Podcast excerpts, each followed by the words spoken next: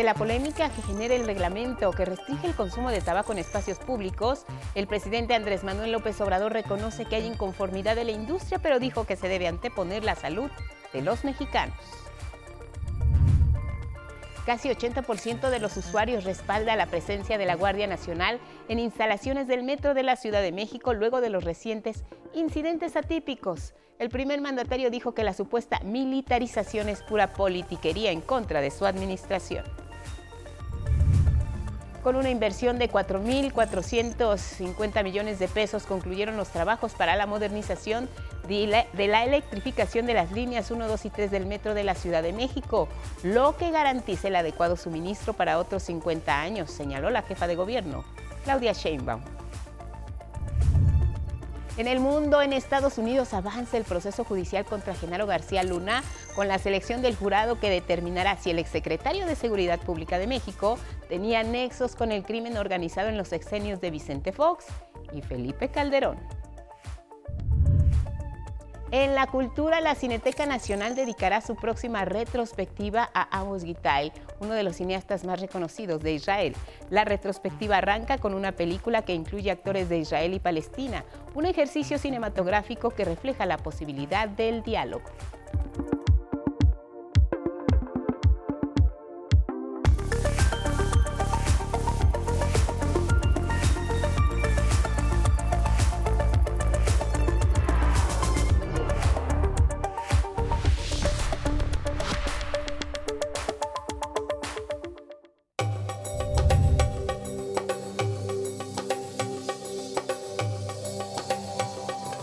Para alejar a las mujeres de los ojos públicos en la ciudad de Kabul, las tiendas de ropa y los escaparates se llenan de maniquíes sin rostro. Es una de las órdenes del régimen talibán que los comerciantes locales acatan sin protestar. Y es el Ministerio de Propagación de la Virtud y Prevención del Vicio el encargado de hacer cumplir la orden de ocultar los rostros femeninos de los maniquíes. En un principio esta medida tenía otra intención decapitar completamente a los maniquíes de moda femenina. Los astres, los astres aseguran que la orden que les dieron fue la de tapar la cabeza de los maniquíes con velos o incluso con papel aluminio. De esta manera, dicen, los talibanes buscan cubrir el rostro femenino, ese que poco a poco va desapareciendo en Afganistán.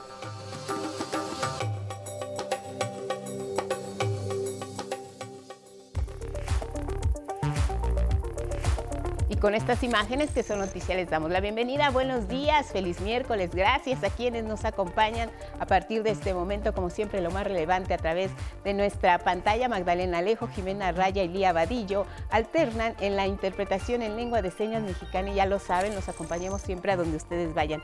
Síganos en nuestras redes sociales, Spotify, Twitter, TikTok, Instagram, en la página de 11 noticias.digital. ¿Cómo estás, Elvira Angélica Rivera? Guadalupe, muy buenos días. Miércoles 18 de enero y les recordamos que nos pueden seguir a través de Radio IPN en el 95.7 de FM. Muy buenos días a quienes nos escuchan y nos ven a través de Jalisco TV del Sistema Jalisciense de Radio y Televisión. También estamos en Radio Universidad Veracruzana 90.5 de FM y le invitamos a que nos comparta su opinión y sus comentarios con el hashtag 11 Noticias. Vámonos directo con los detalles. El presidente Andrés Manuel López Obrador defendió las recientes modificaciones al reglamento de la Ley General para el Control del Tabaco en vigor desde el 15 de enero, que prohíbe toda forma de publicidad de cigarros, así como la exhibición en puntos de venta y restringe el consumo en espacios públicos como patios, terrazas, balcones, parques deportivos y plazas comerciales reconoció que hay inconformidad de la industria e incluso de algunos medios de comunicación que actúan más como medios de propaganda, pero precisó que se debe anteponer la salud de los mexicanos. Son decisiones que se tienen que tomar y sí este, hay inconformidad, pero también pues hay que tomar en cuenta que se debe de poner por delante siempre la salud pública, la salud de la gente. Lamentó que exista un gran desconocimiento sobre el daño que causa el tabaco y productos similares como los vapeadores. Cuando la Secretaría de Salud hace la investigación de un vapeador, los científicos, los especialistas, encuentran que tiene 35 sustancias peligrosas, hasta cancerígenas. Entonces, ¿cómo vamos a aceptar eso? Pero ¿qué opinan aquellas personas a quienes les afectará de manera directa esta nueva ley? Los consumidores de tabaco, Karen Ballesteros y Son Sondeo. El nuevo reglamento de la Ley General para el Control del Tabaco, que amplía los lugares libres de humo y prohíbe su publicidad, ha generado opiniones divididas. ¿Se afecta el derecho a la libre decisión o se privilegia el derecho a la salud? Yo, yo como que dije, bueno, sí, ¿no? Es este, pues mi libre desarrollo y yo, lo que yo hago, pero yo creo que cuando tus actos, este, afectan a otras personas, pues es ahí cuando ya no, no está bien. La decisión de fumar es de uno mismo y la toma uno mismo. Creo que nos están coartando un poco la libertad a las personas que fumamos, que todos los ciudadanos, tanto fumadores como no fumadores, tenemos derechos. Ahora pues ya te limitas un poquito más a, salir a, fumar cuando estás en una reunión o en una fiesta, o de antro, en un restaurante, cosas. Luego hasta te ven fumando en la calle y pasa cualquier persona y te ¿no? Supuestamente olió el cigarro, ¿no? estás al aire libre y pues es bien molesto que también hagan ese tipo de situaciones. Sin embargo, el panorama para las personas que no fuman y especialistas es claro mejorará la salud y también la economía del país. Ese humo que llega del fumador al que no fuma llega a afectar el sistema respiratorio y compromete la parte pulmonar tanto como al que está fumando. Entonces, imagínense qué injusto alguien que se preocupe por no fumar. Alrededor de 116 mil millones de pesos anuales por la atención de padecimientos asociados al tabaquismo, principalmente enfermedades crónicas no transmisibles, diversos tipos de cáncer. Parte de la población también considera que estas reglas no perjudicarán a la industria tabacalera. Uno como fumador va a buscar la manera de fumar. O sea, no, no creo bajar mi consumo por eso. Al final voy a buscar la manera de de consumirlo, de comprarlo. las tienditas o las cadenas minoristas y mayoristas, pues al final van a seguir teniendo el producto, no se está prohibiendo su consumo, no se está prohibiendo su venta, simplemente se está tratando de tomar medidas más fuertes y necesarias en la parte de la promoción, ¿no? Pero sí la volverán más responsable. Ellos dicen la gente tiene derecho a decidir si los usa o no.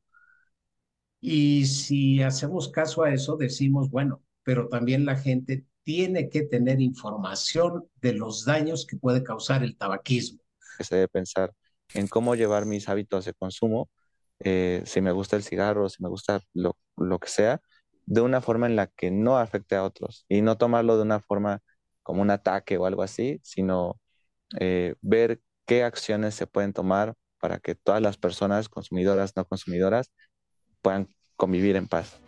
11 Noticias, Karen Ballesteros.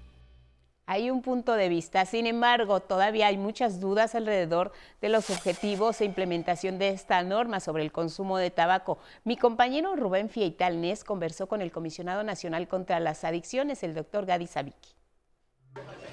En la entrevista con 11 Noticias, Gadi Sabiki, comisionado nacional contra las adicciones, dejó en claro que este nuevo reglamento no implica una prohibición al tabaco. La libertad de la gente para fumar termina en donde empieza la libertad de las otras personas a respirar un aire limpio. Y en ese sentido sí es muy importante comentar que esto no es una prohibición al tabaco. El funcionario dijo que se debe ponderar la salud pública por encima de los intereses privados. En México hay 16 millones de fumadores, que es el 12.8 de la población, 12.8%. Y esto significa que el otro 87% de la población no fuma. Y estas personas también tienen derecho. Sobre los amparos que están promoviendo diversas organizaciones, el Comisionado Nacional contra las Adicciones aseveró que en la Secretaría de Salud están preparados para litigar ante las instancias correspondientes apuntó que la Comisión Nacional para la Protección contra Riesgos Sanitarios será la encargada de vigilar que se cumpla con la Ley General para el Control del Tabaco.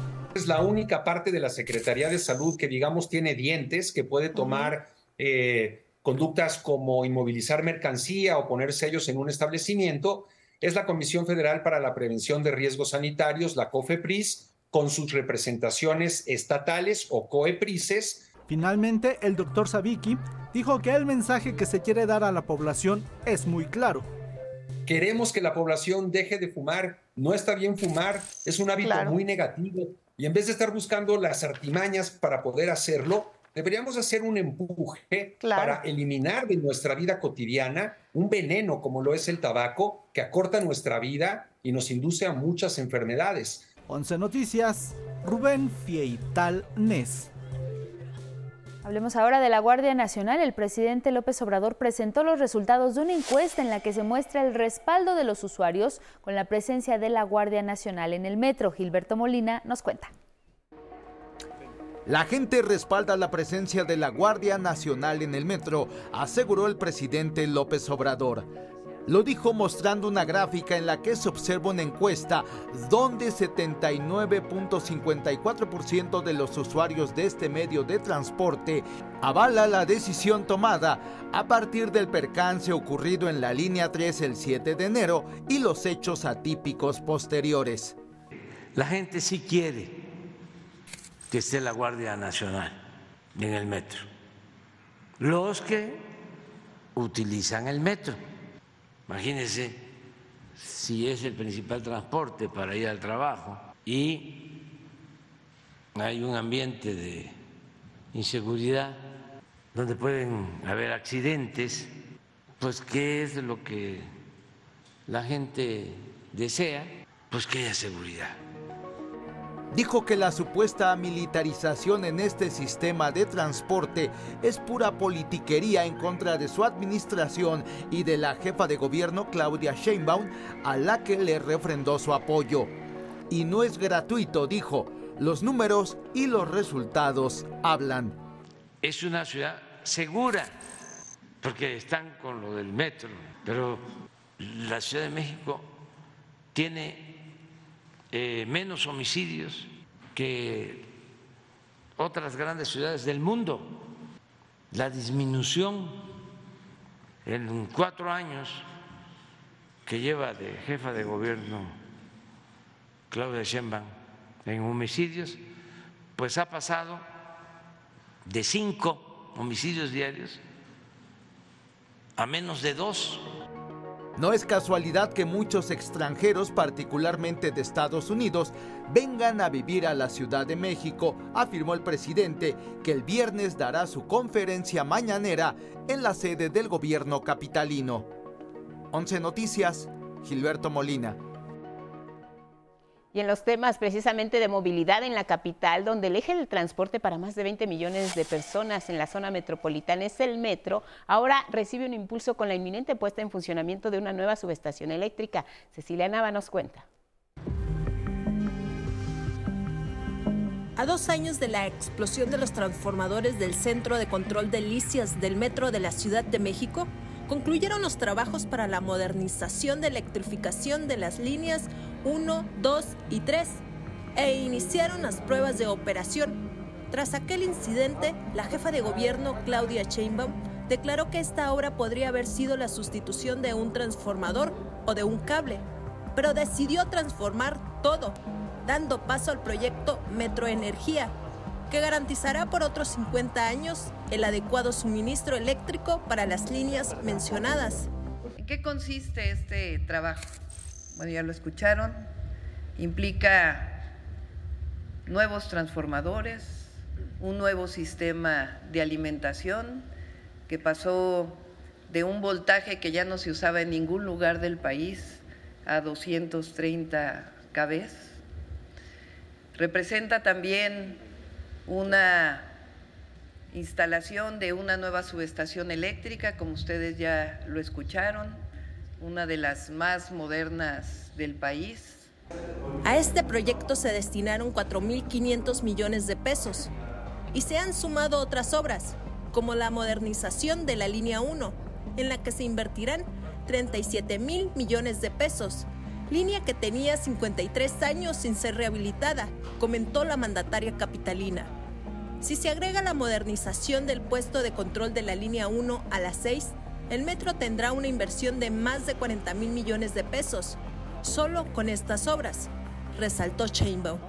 Ahora es importante decir que por supuesto que el metro requiere también más recursos para muchas otras cosas y no vamos a escatimar en ello. Todo lo que podamos hacer, y ya escuchamos al presidente de la República que en la medida de lo posible se van a destinar también recursos para poder mejorar otras áreas del metro, para poder mejorar su operación.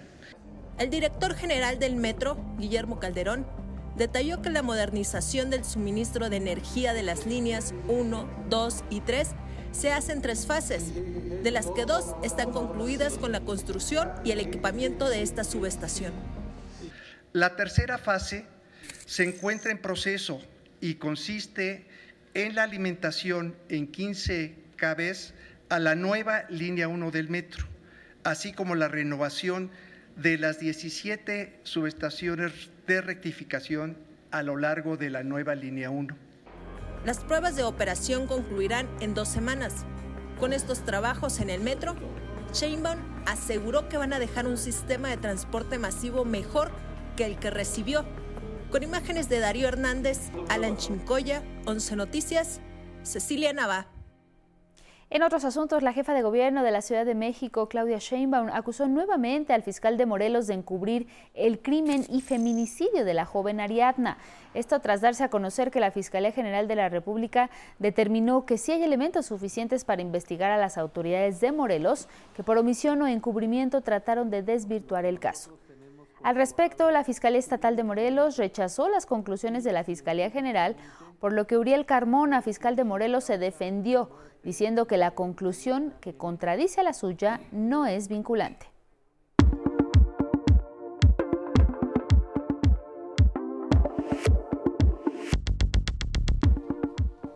Muy buenos días, ahora vamos con la información deportiva. El fútbol femenil de nuestro país volvió a dar espectáculo en su jornada 2 las Tuzas del Pachuca golearon sin misericordia 10 a 2 al Toluca.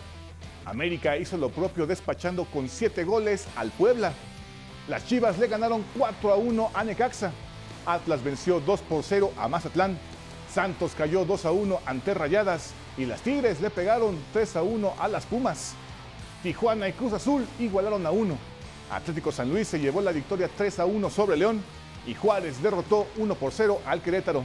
En total, solo en esta jornada, las mujeres anotaron 40 goles en comparación con la Liga Varonil, que registró apenas 25 goles en su segunda fecha. Y la selección mexicana sigue buscando entrenador, pero al parecer ya hay un firme candidato como la primera opción y se trata de Marcelo Bielsa, quien durante años ha sido el deseado por la federación y hasta habría una propuesta formal de acuerdo con medios especializados, el técnico argentino ya tiene en sus manos la oferta por parte de la Fenex Food, pero no se ha decidido y es cuestión de tiempo para que se conozca el resultado. Ahora vámonos al deporte blanco. Continúa la actividad del primer Grand Slam del año, el abierto de Australia. Y este martes el británico Andy Murray y el italiano Matteo Berrettini jugaron un partido épico en la primera ronda del torneo Duró 4 horas y 49 minutos y se extendió hasta el quinto set. Con un Andy Murray que con una prótesis en la cadera y problemas en la rodilla consiguió uno de los mayores triunfos de su carrera. Ambos intercambiaron raquetazos para llevar su juego de arriba abajo y completar los 5 sets. Al final, el británico ganó por segunda vez al italiano, pero Mateo vendió muy cara la derrota.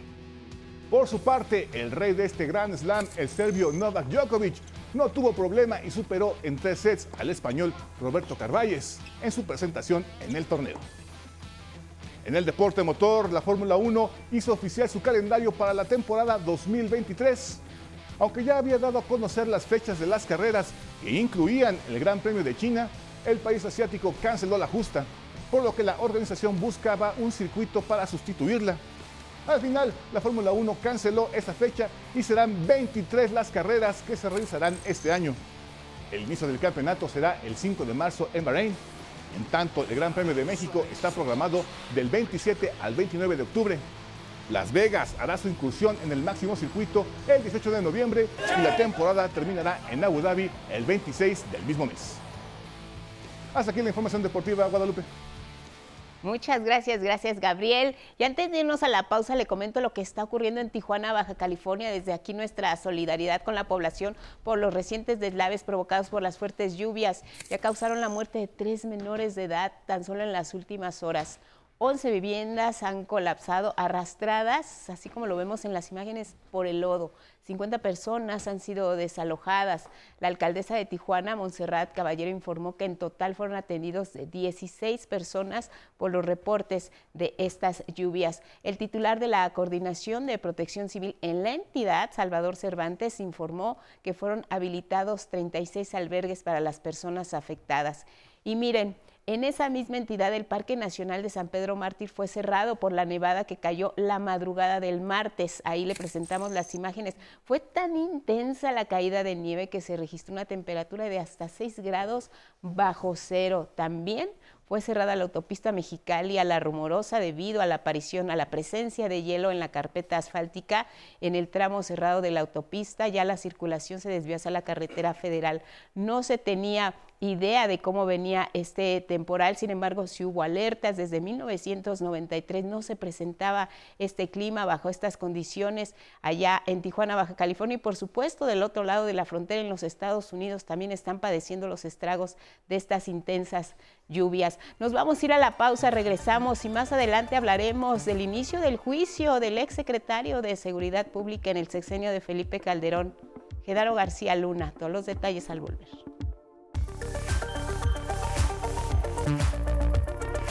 Son las 6.30 en el centro del país. Gracias por continuar en la señal del 11. Hablemos de lo que dijo el presidente Andrés Manuel López Obrador el día de ayer en la conferencia matutina. Será el pueblo quien decida respecto del candidato de su partido a la presidencia de la República. Exhortó al mismo tiempo a los servidores públicos a que no usen recursos con fines electorales. Es Gilberto Molina. El presidente López Obrador hizo un enfático llamado a los 20 gobernadores de Morena que no hagan uso de recursos públicos y dejen que la gente decida por el candidato de su preferencia en el proceso federal de 2024. El mandatario se refirió a la reunión que sostuvo el dirigente morenista, Mario Delgado, el pasado fin de semana con los gobernadores de su partido, a quienes les pidió que brinden piso parejo a los aspirantes a la candidatura presidencial sin distingos. Durante la mañanera, el presidente exigió respeto a las reglas de la democracia. Que no usen los recursos públicos, que dejen en libertad a la gente, que elijan libremente, que haya democracia. Destacó que hay unidad entre los tres personajes que han expresado sus intenciones de contender por la candidatura presidencial de Morena, a los que se ha sumado el senador Ricardo Monreal y pueden hacerlo otros miembros del partido. Están muy unidos. Claudia, Marcelo, Adán, eh, están incluyendo a Ricardo Monreal y deben de incluirse a otros y todos en unidad. Y el que va a decidir es el pueblo. No hay dedazo. El método para elegir al candidato de Morena, recordó López Obrador, será una encuesta popular, a diferencia del bloque opositor conformado por PRI, PAN y PRD, que utiliza las formas más antidemocráticas posibles, dando la espalda a sus militantes. Ya se arreglaron que el PRI va a apoyar al PAN aquí en la ciudad y en la presidencia. O sea que los que están apuntados del PRI ya chuparon faro. Calificó esa alianza como un contubernio descarado, huérfano de ideales. Les cuesta entender las reglas de la democracia, dijo, porque fueron siglos de imposición en los que el presidente decidía el candidato. López Obrador también criticó la actuación del INE y del Tribunal Electoral, instancias en las que todavía tiene influencia el bloque conservador. Expuso el caso de las caricaturas llamadas AMLITOS, que son del dominio público. Ya los prohibieron, muestran el cobre. Aclaró que su gobierno no interpondrá ningún recurso, que el pueblo decida cómo actúa, sentenció. 11 Noticias, Gilberto Molina. El nuevo titular de la Guardia Nacional tomó protesta. Mi compañero Salvador Martínez nos informa.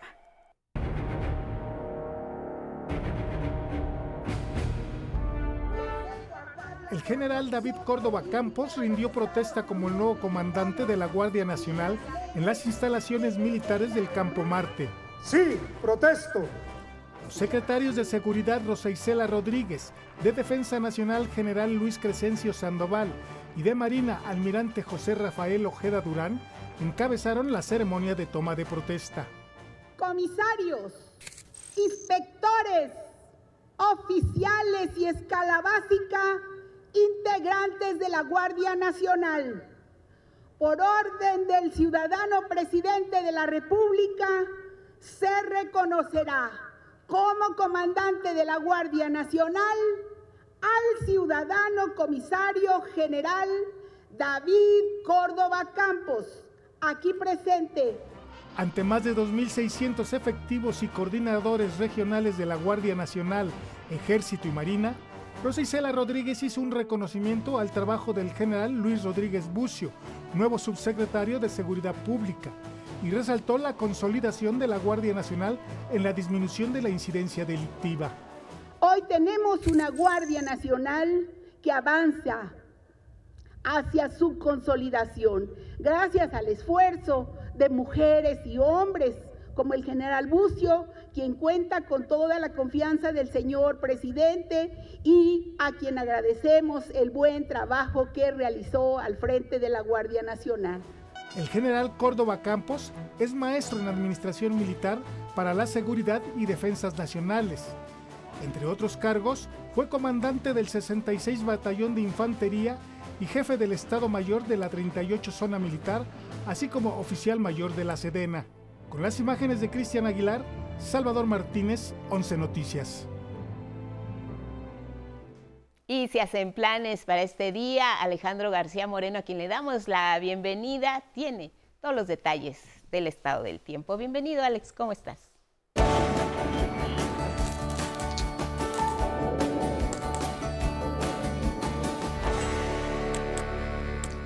Muchas gracias, Lupita. Muy buenos días, los saludo con gusto.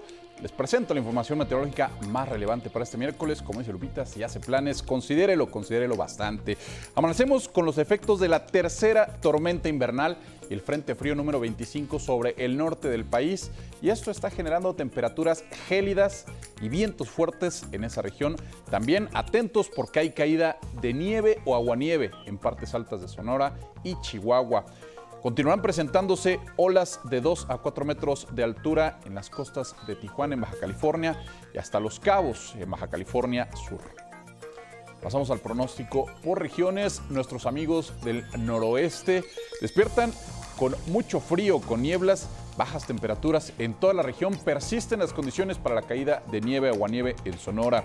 También se prevén vientos de 40 a 50 kilómetros por hora, oleaje de hasta 4 metros de altura en las costas, la costa oeste de la península de Baja California. Vamos al norte del país, también tendrán un día gélido, mucho, mucho frío en el norte del país, con heladas severas en zonas montañosas de Chihuahua, Coahuila, Durango, Zacatecas y con caída de nieve o aguanieve en el norte de Chihuahua.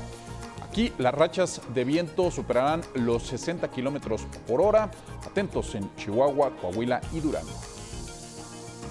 En el sureste y en el sur del país, este 18 de enero se intensificará el evento de Surada en esta región del país con velocidades, vientos con velocidades de entre 50 a 70 kilómetros por hora que afectarán a Oaxaca, Chiapas, Veracruz y también a la península de Yucatán. Todo esto previo a la llegada del Frente Frío número 25 a esta región la noche de este miércoles. Para el occidente de nuestro territorio nacional dominará el cielo despejado, temperaturas frías esta mañana y heladas en zonas altas de Jalisco, Colima y Michoacán. Sin embargo, por la tarde tendrán un ambiente caluroso. Aquí nos esperan lluvias. Y en el centro del país amanecemos con bajas temperaturas, heladas en zonas altas de Guanajuato, Tlaxcala, Puebla, Querétaro, Hidalgo, el Estado de México, también aquí en la Ciudad de México. Si va a salir, no olvide estar abrigado porque el ambiente será fresco estando a la sombra. En nuestra historia del día. Cada año en la temporada invernal escuchamos hablar de los frentes fríos, pero ¿en qué consisten estos fenómenos? Itzel Gómez nos explica a continuación.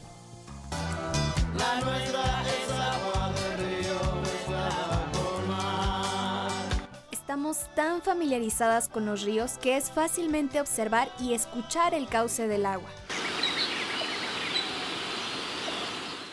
En la atmósfera también existen ríos, pero en vez de contener flujo de agua, contienen vapor de agua. Se les llama ríos atmosféricos. Visualmente son muy parecidos, tienen una estructura de bandas largas y estrechas. En el caso del río atmosférico, tiene cientos de kilómetros de ancho y miles de kilómetros de largo. Adentro contiene una alta concentración de vapor de agua, la cual producirá precipitaciones extremas, caída de agua-nieve o incluso nieve. En temporada invernal se crean las condiciones perfectas para la formación de los ríos atmosféricos. Hay en principio dos fenómenos importantes para la formación de estos sistemas. Los frentes fríos, que básicamente son el choque de dos masas de aire, una fría y una caliente, representados por los banderines azules. Y la corriente en chorro. Imaginemos un tubo gigante que transporta vientos. Esta corriente, dependiendo de dónde esté, se le llama subtropical o polar y a su paso va tomando humedad del océano hasta convertirse en un río atmosférico. Esos ríos atmosféricos son impulsados por fuertes vientos de la corriente en chorro. Cuando el río choca con las montañas, libera el vapor de agua en forma de precipitación o nieve. Las inundaciones que enfrenta actualmente California en los Estados Unidos se deben a estos ríos atmosféricos, pues se ha calculado que pueden ser tan extensos que son equivalentes al flujo promedio de la desembocadura del río Mississippi. Mañana conoceremos más sobre estos fenómenos. 11 Noticias, Itzel Gómez Gurrola. Pasamos ahora a nuestro pronóstico muy puntual para algunas ciudades del país. Una mañana gélida, como les mencionábamos, la tendrán en Nogales, allá en Sonora, con cielo medio nublado durante el día, sin lluvias, temperatura mínima de menos 3 grados Celsius, máxima de 9. En Ciudad Acuña, Coahuila, se esperan vientos fuertes con rachas de 60 a 70 kilómetros por hora. Ambiente templado con 13 grados de temperatura mínima, 25 de máxima. Para Aguascalientes se pronostica un día soleado, ambiente frío esta mañana con 6 grados de mínima, cálido por la tarde con 25 de temperatura máxima, sin, sin lluvias para esta ciudad.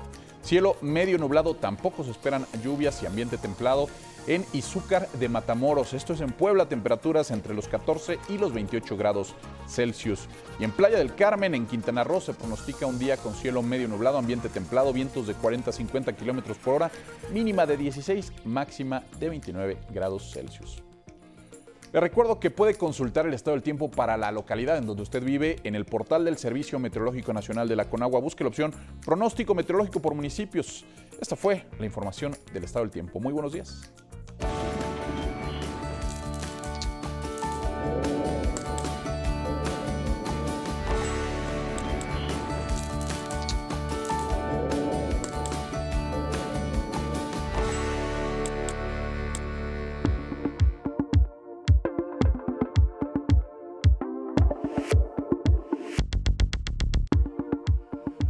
Buenos días, vamos a la información cultural.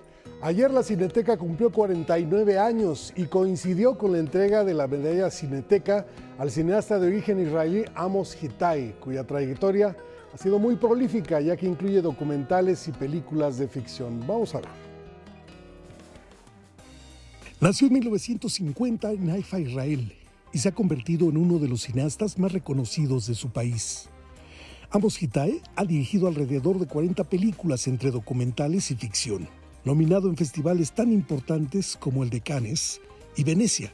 Este en México, donde la Cineteca proyectará una retrospectiva de su cine con 25 películas. Particular desarrollo es el de Amos Hitai. Estudió arquitectura en Berkeley y sin embargo decidió cambiar su profesión por el cine. Estuve en la guerra eh, hace 50 años, en la guerra de Yom Kippur, y cuando regresé de la guerra sentí que la arquitectura era demasiado formal y quería estar más en un contacto más directo con la realidad, y el cine me lo permitía. Amos Hitai considera que la arquitectura y el cine tienen cosas en común. Ambas proceden de un texto o un plano y no son artes íntimas como la pintura. Requieren la participación colectiva. La película con la que abre la retrospectiva incluye actrices y actores de Israel y Palestina, un ejercicio cinematográfico que refleja la posibilidad del diálogo. El hacer las películas de esta forma hace que la, la formación, la creación de la película en sí mismo sea ya un diálogo. Amos Hitai se siente atraído más por los cineastas que por las películas y valora mucho el cine del desplazamiento que a pesar de estar en otros países lleva sus valores que provienen de, de, su lugar de origen. Y es una fase nueva que estamos viviendo, la del cine del desplazamiento. Hasta el 15 de febrero, retrospectiva de Amos Hitai en la Cineteca Nacional. Con imágenes de Dante Gutiérrez, 11 Noticias, Miguel de la Cruz. Hay que estar pendiente y presenta otra película en la Cineteca y tendrá actividad en el IFAL. Bueno, la Orquesta Típica de la Ciudad de México comenzará su primera temporada de este año el viernes en la Fábrica de Artes y Oficios Cosmos. Posteriormente el domingo se presentará en el Museo José Luis Cuevas en el Centro Histórico. El Museo de Arte Popular rindió homenaje póstumo a María Teresa Arango, fallecida el pasado 14 de enero, una de las principales promotoras para la creación de este recinto en el 2006. La Secretaría de Cultura y el Instituto Nacional de Bellas Artes y Literatura rendirán homenaje póstumo a la dramaturga y novelista Luisa Josefina Hernández, fallecida este 16 de enero. La ceremonia se llevará a cabo este viernes en el Palacio de Bellas Artes a las 11.45 de la mañana. El Museo Nacional de Culturas Populares está de manteles largos, ya que está celebrando su aniversario 40 y lo festeja con la presentación de la exposición Espejo de Identidades. Aquí los detalles con Mauricio Romo. Una ostentosa fachada reviste la entrada del Museo de Culturas Populares. Con relieves hechos a mano por artesanos, ofrece ya un vistazo de la riqueza simbólica, material y técnica que guarda en su interior. Para concluir las celebraciones por el 40 aniversario del museo, la exposición Espejo de Identidades reúne 300 piezas, mostrando la diversidad de los pueblos mexicanos. Cuando el Museo Nacional abrió sus puertas, el fundador Guillermo Bonfil Batalla dijo que este espacio tendría que servir como un espejo que de alguna manera reflejara la creatividad cultural de los grupos de México y que fuera de una manera digna y objetiva.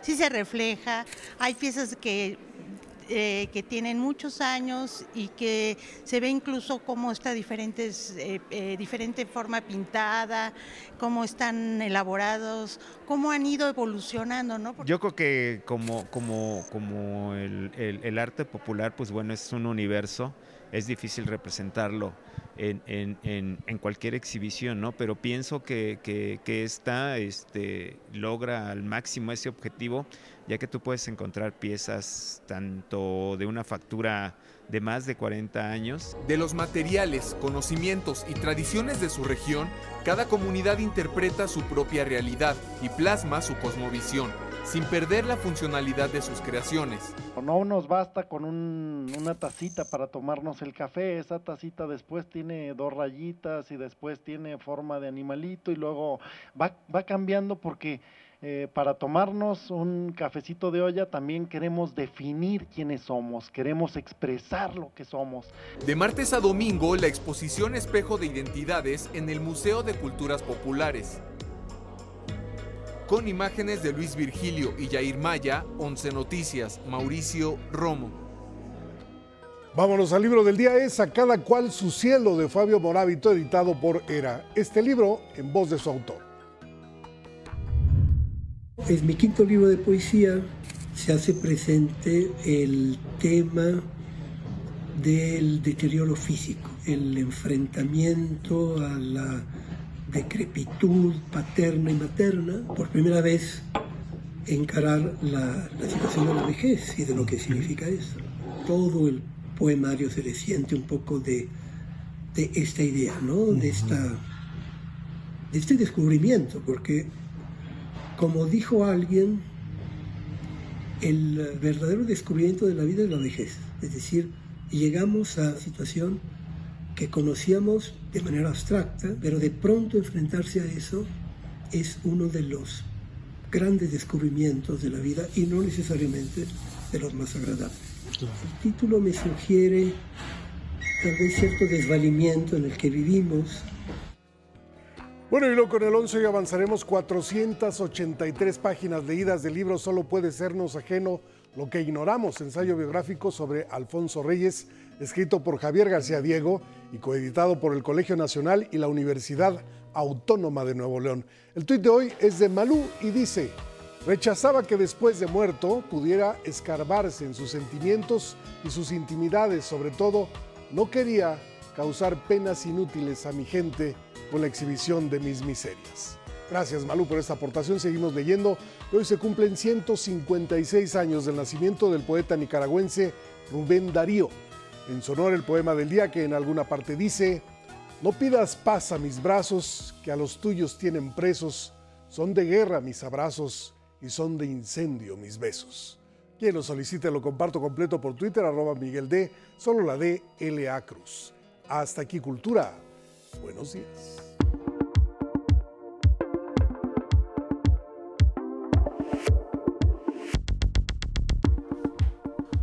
Vamos con información internacional. Vamos a revisar lo que publican algunos diarios en el mundo. Arrancamos en Suiza, el diario 20 Minuten.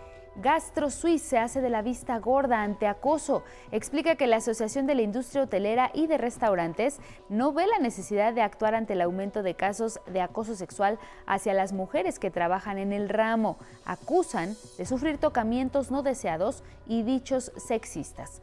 En otra información de portada habla de la actuación de Olena Zelenska. Ella es esposa del presidente ucraniano Volodymyr Zelensky en el Foro Económico Mundial que se realiza en Davos, Suiza. Ahí pide que termine la guerra contra su país. La foto de portada de este diario precisamente muestra a Olena Zelenska y a la presidenta de la Comisión de la Unión Europea, Ursula von der Leyen. Nos vamos a Estados Unidos con The Wall Street Journal. La disminución de la población de China agrava las preocupaciones sobre el crecimiento. Refiere que los economistas aseguran que la disminución de la población en esa nación plantea un gran desafío para la segunda economía más grande del mundo. En información secundaria, los propietarios de comercios se enfrentan a un gran aumento en los costos de cobertura. Se lee que el costo de asegurar bienes comerciales contra un repunte en las tasas de interés eleva la perspectiva de un incremento del mercado. En la fotografía principal muestra diversos regalos como osos de peluche y flores, esto en memoria de las personas fallecidas por el ataque de Dnipro, allá en Ucrania. Nos vamos hasta el sur del continente. El diario Fola de Brasil dice en su nota de ocho columnas que el castigo a golpistas chocará con el gigantismo de la causa. Detalla que las acciones pueden involucrar a miles de acusados y testigos, además que la velocidad del caso es un desafío. En otra información de portada también indica que por desconfianza Lula despide a 40 militares. El gobierno brasileño destituyó a los militares que trabajaban en la seguridad del Palacio de la Alborada, en Brasilia, la residencia oficial de los presidentes.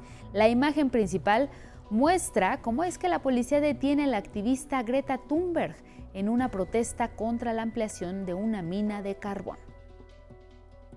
En la Unión Americana, en ese país, se lleva a cabo el juicio en contra de Genaro García Luna, exsecretario de Seguridad Pública de Felipe Calderón. El proceso dio inicio con eh, la selección del jurado, el cual decidirá si es o no culpable de los delitos que se le imputan. Entre ellos se encuentran nexos con el crimen organizado. Los detalles. La selección de los integrantes del jurado que participarán en el juicio contra Genaro García Luna, exsecretario de Seguridad Pública de México, avanzó lentamente este primer día, por lo que continuará en las próximas horas y días. Quien fuera mano derecha del presidente Felipe Calderón estuvo presente en la audiencia. El juez le permitió asistir vestido de civil, con traje y corbata. La jueza Peggy Kuo es la responsable de la selección final de los integrantes del jurado. De un total de 400 ciudadanos neoyorquinos, la Fiscalía y la Defensa preseleccionaron a 191. Al concluir la selección, una vez definidos los 12 jurados y 6 suplentes, iniciará el desahogo de pruebas en el juicio por narcotráfico. Los fiscales de Estados Unidos buscarán demostrar que García Luna tenía nexos con el crimen organizado desde el 2001 cuando estuvo al frente de la Agencia Federal de Investigación, la AFI, en tiempos de Vicente Fox, y hasta el 2012 como secretario de Seguridad Pública con Felipe Calderón. También intentarán probar que continuó beneficiándose personalmente de esos contactos hasta el 2019, año en que fue detenido en Dallas, Texas. Tienen previsto llamar a 17 testigos, entre ellos a Damaso López Núñez, Iván Reyes Arzate, ex colaborador de García Luna, Reinaldo Zambada, Sergio Villarreal Barragán y Edgar Valdés Villarreal, la Barbie. En el 2012, Valdés Villarreal afirmó que el exsecretario recibía dinero del crimen organizado. El juicio contra García Luna podría durar ocho semanas. Está acusado de cinco cargos, participar en una empresa criminal, narcotráfico y mentir a la autoridad federal. Afuera del tribunal, un grupo de mexicanos mostró carteles en los que le piden a García Luna no encubrir a nadie. 11 Noticias. En información sobre la relación bilateral entre México y Estados Unidos, este año se espera que alrededor de 400 mil mexicanos viajen a ese país con visa para trabajar de manera temporal en el campo y en el sector servicios, cifra superior a los 365 mil del año 2021. Para lograrlo, ambos gobiernos firmaron un acuerdo sobre movilidad laboral que garantiza una migración ordenada. Sobre la, la realidad de la necesidad de trabajadores en los Estados Unidos y en México y asegurar que tuviéramos un camino ordenado, legal, seguro y humano también firmaron un memorando de protección de menores migrantes no acompañados a fin de evitar que caigan en redes de tráfico de personas. Rompen con eh, esquemas que muchas veces grupos criminales utilizan, ya sea para mover caravanas de personas en su intento de ingresar de manera indocumentada a Estados Unidos o de trata eh, o de abuso de eh, menores. La firma de ambos acuerdos son resultado de la cooperación surgida de la Cumbre de Líderes de América del Norte, realizada la semana pasada aquí en la Ciudad de México. En Perú las protestas y manifestaciones se intensifican. Alrededor de 50.000 campesinos indígenas, integrantes de organizaciones sociales y de sindicatos, avanzan en caravana desde diversos puntos rumbo a Lima, con la finalidad de exigir se destituya a la presidenta sustituta Dina Boluarte. Se espera que dicho contingente llegue entre hoy miércoles y mañana jueves. Advirtieron que permanecerán en la capital peruana hasta lograr la salida de Boluarte. Para que el pueblo sea consciente y que de una vez por todas podamos sacudirnos de esta captura del, poder económico del, del, Estado, de este pequeño grupo que no nos representan a nosotros. Nosotros no nos reconocemos como presidenta Dina ni al Congreso. Asimismo, piden se cierre el Congreso, convocar a una asamblea constituyente y la liberación de Pedro Castillo, preso desde el 7 de diciembre, acusado de rebelión. Al respecto, Dina Boluarte reiteró su llamado a dialogar. Yo los llamo a tomar Lima, sí, pero en paz, en calma, y los espero en la Casa de Gobierno para poder dialogar sobre las agendas sociales que tienen porque ustedes bien saben que la agenda política que están planteando es inviable desde el Ejecutivo.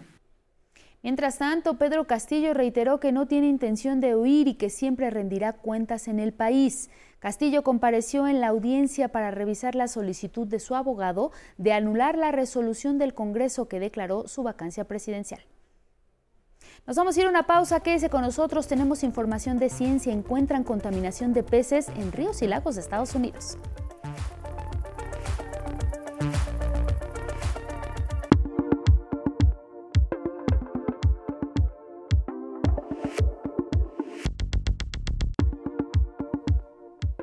Las 7 en punto en la hora del centro nos integramos a la revisión de planas, de portales, de la información actualizada minuto a minuto en el de casa, por supuesto. Siempre tiene lo que necesita saber para estar al día. Hoy con un trabajo especial sobre la conmemoración de 31 años de los acuerdos de paz en El Salvador, las denuncias del régimen de excepción es lo que le presentamos. Un texto que da cuenta de que excombatientes colectivos, organizaciones y estudiantes marcharon en el marco de la conmemoración del fin del conflicto armado que dejó más de 75 mil personas fallecidas, 80% de ellos fueron civiles. Otra página electrónica, además de nuestro portal de 11 Noticias, es Contralínea, hoy con un texto especial sobre Sinaloa, las tres ramas de la estructura criminal, la más sofisticada. Documenta el liderazgo compartido por Ismael Zambada, los Chapitos y Aureliano Guzmán y su capacidad para penetrar en las altas esferas del gobierno. Además, revela parte del entramado de la organización criminal transnacional que, según las autoridades de los Estados Unidos, compró a Genaro García Luna, el segundo funcionario más poderoso en el sexenio del expresidente Felipe Calderón. Y de contralínea repasamos lo que dice El Heraldo esta mañana en portada. Su nota principal, 1079% de decomisos de fentanilo, esta droga sintética que en comparación con la administración de Enrique Peña Nieto asegura, ahora México ha incrementado más de 1000% el decomiso de fentanilo y en 93% el de metanfetaminas. El golpe a la delincuencia se estima en 96 mil 200 millones de pesos. Dejamos portales y planas y tenemos más información. Alex García, Ciencia.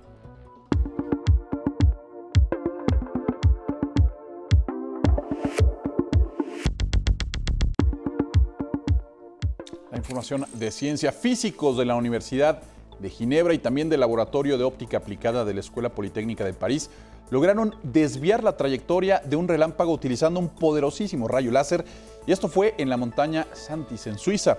Este equipo internacional de científicos ha trabajado durante al menos dos décadas para lograr esta complicada tarea.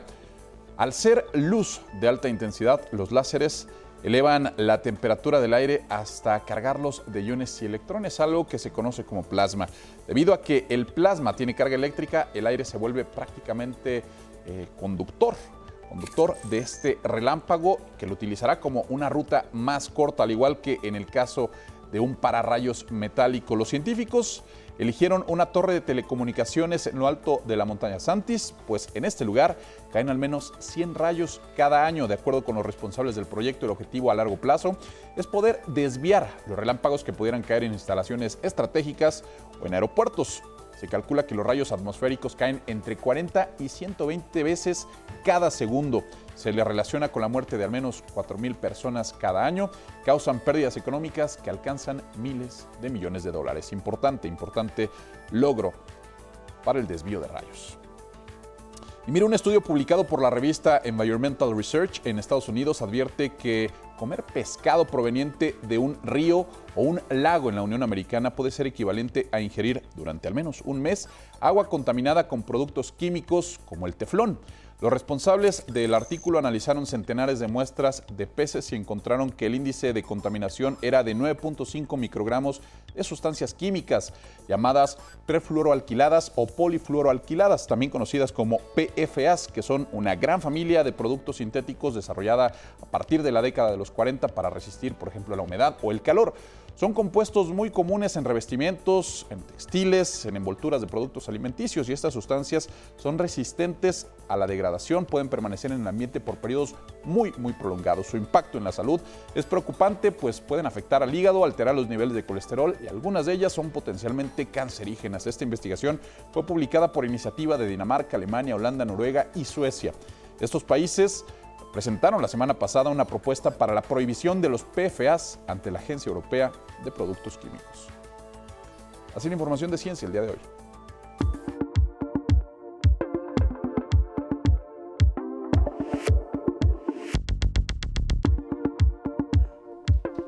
Queremos agradecer la comunicación esta mañana con Patricia Escamilla Ham, experta en seguridad nacional y crimen organizado. Vamos a hablar del juicio que enfrenta Genaro García Luna en los Estados Unidos. Patricia, ¿qué tal? Un gusto saludarte. Buenos días.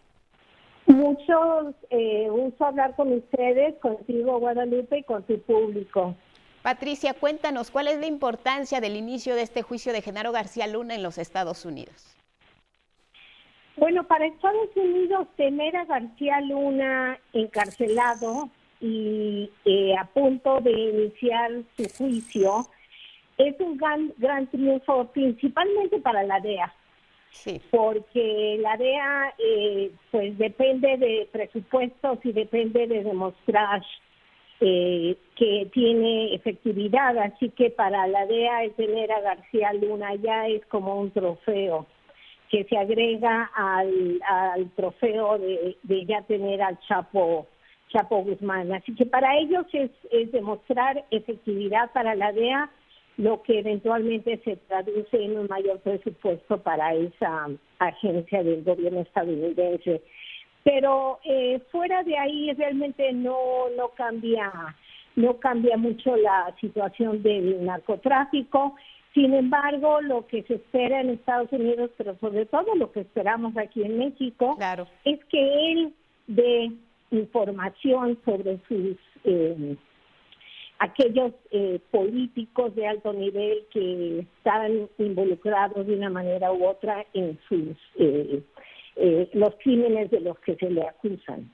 Ahora, estas declaraciones de Genaro García Luna allá en los Estados Unidos, una vez que comiencen a conocerse las posturas, también los testigos, ¿a quiénes podríamos ver desfilar en ese juicio, Patricia, una vez que inicie? Bueno, entre los testigos de, más renombre están los llamados eh, testigos cooperantes, que son eh, narcotraficantes que ya fueron eh, eh, juzgados en Estados Unidos y que eh, a cambio de, favores eh, están van a testiguar. uno de ellos, el que es uno de los más conocidos, es Edgar Valdés, conocido como la Barbie, que desde 2012 difundió información de que él personalmente le había entregado a García Luna eh, una gran eh, mordida, ¿no? De unos seis eh, millones de dólares que se los había llevado en un, en, un, en una bolsa, ¿no? Así que se espera que, la Barbie atestigue y que probablemente repita lo, lo mismo, que él personalmente le entregó dinero de parte de cartel de Sinaloa para que eh, los ayudara, les diera información y los protegiera de, de, la, de la ley. Podríamos ver ahí al expresidente Felipe Calderón, quien ha asegurado que desconocía todo este entramado de sobornos y de cooperación con Genaro García Luna y sus vínculos con el narcotráfico. Eh, que si podríamos verlo como testigo, así es, lo, lo dudo, lo dudo por varias razones. Primero que nada, a la fiscalía eh, no le convendría que, estuviera ahí eh, eh, Calderón, porque obviamente Calderón sin demencia. Él dice que él no sabía nada, que nunca se enteró, pese que hay evidencia de que se le informó desde el principio de su administración y después. Eh, así que él niega, él niega que se, haya enterado, que haya sospechado a siquiera que, García Luna estaba eh, jugando un papel doble, ¿no? Como encargado de la seguridad en México y al mismo tiempo como eh, funcionario coludido con, con los narcotraficantes. a la a la defensa tampoco le convendría porque realmente Calderón no es un testigo creíble. No, así que no creo que ninguno de los dos, y no creo que, que Calderón se prestaría a atestiguar, eh, y no creo que él sería, sería, eh, podrían obligarlo a atestiguar en su, en la defensa o en contra de García Luna.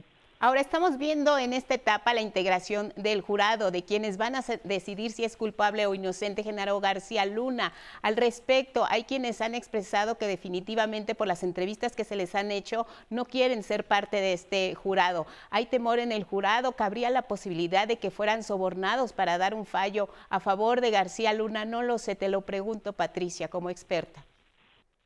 Siempre cabe la posibilidad de que miembros del jurado sean sobornados, ya sea por la fiscalía o por la defensa. Eso no se puede excluir como una posibilidad. Ahora, sabemos que están en el jurado eh, de forma anónima. Su nombre no se sabe, tienen un número, eh, pero se sabe sus posturas, se sabe su su eh, perfil demográfico, por ejemplo, si son mujeres, si son hombres, la edad que tienen, eh, si están a favor o en contra del consumo de drogas, si están enterados o no del caso en el que van a participar como jurado. Todos esos datos pueden darles a la Fiscalía y a la defensa claves para mm, eh, suponer si un testigo puede ser favorable o perjudicial a su caso. Hay expertos que se dedican a eso, a escoger jurados. Y ambos lados probablemente los contratan, ya los contrataron, para que les den una idea de a quién elegir y a quién no, elegir. O sea que ellos pueden eh, proponer que a tal eh, miembro del jurado, eh, bueno, de los de los candidatos, se le rechace o se le incluya en los últimos 12 miembros del jurado que van a quedar. Pero sí, sí hay la posibilidad, se ha dado el caso, así que no podemos estar seguros de que va a ser un jurado 100% imparcial. Ahora, también Genaro García Luna se puede declarar culpable en cualquier momento de este proceso. ¿Lo ves, lo vislumbras en el camino? Sí, sí. Eh, o sea, el, el, juicio no va a empezar probablemente hasta el lunes. Empiezan con eh, los eh, argumentos iniciales de ambos lados del caso eh, todavía ahí él puede eh, declararse como culpable. Lo que hace es, en el momento en que él se declara como culpable, se para el juicio, se suspende y, ya no tiene caso, porque ya no tiene que probar lo culpable, ¿verdad? Ya se declaró él mismo. Y ahí probablemente se, se hace un, un eh, trato con él eh, de que se declara culpable y a lo mejor le, reducen un poco la sentencia. Eh, ahí él puede también ofrecer convertirse en testigo cooperante, como por ejemplo es el caso de la Barbie, que puede atestiguar hoy.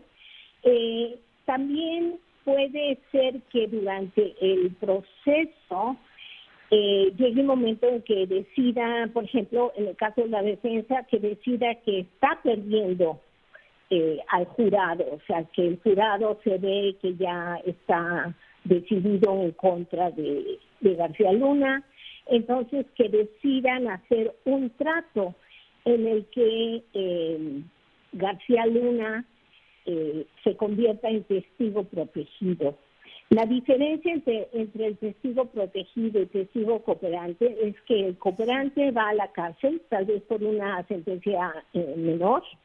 El testigo protegido se convierte en un testigo que da información clave para el caso y para, sobre todo, para irse tras peces más gordos. Y a cambio, el testigo se va a desaparecer del mapa. Quiere decir que lo van le van a dar una identidad probablemente a él y a su familia, identidad anónima, no se va a saber en dónde, eh, quedará en algún lugar de Estados Unidos donde se supone que no lo va a encontrar nadie, porque podemos suponer que, que eh, García Luna habla de un lado o del otro y probablemente su vida esté en peligro. Así que hay posibilidades. Algo que sabemos es que él va a tratar de, si, si lo declaran, eh, si ve que va a perder el caso, en convertirse en cooperante, porque lo que él no quiere es que lo regresen a México. Así es. Bueno, muy bien, Patricia Escamilla Ham, experta en seguridad nacional y crimen organizado. Te agradecemos la comunicación y estamos abiertos a escuchar tu punto de vista en los próximos días. Muchas gracias, Patricia. Un fuerte abrazo y saludos. Un gusto de estar con ustedes. Gracias. Igualmente, muchas gracias. Regresamos al estudio de Once Noticias para compartirles información de algunas movilizaciones aquí en la Ciudad de México. A las 9 de la mañana se tenía previsto que se reunieran ex trabajadores de la extinta Ruta 100 en el Tribunal Superior de Justicia de la Ciudad de México. Está ubicado en Avenida Niños Héroes número 119 en la colonia Doctores. A las 10 de la mañana, el Movimiento de Bomberos Unidos de la Ciudad de México se concentrará en Fray Servando, Teresa de Mier y Eje 1 Oriente, esto en la colonia Merced Balbuena. A las 12 del día, una manifestación pacífica estará afuera de la estación del Metro Centro Médico en eje vial 3 Sur y Avenida Baja California, para que lo tomen en cuenta. Gracias a todos los que nos siguieron a través de Radio Instituto Politécnico Nacional, a través de nuestras redes sociales. Le invitamos a que siga en la señal del 11. Muy buenos días.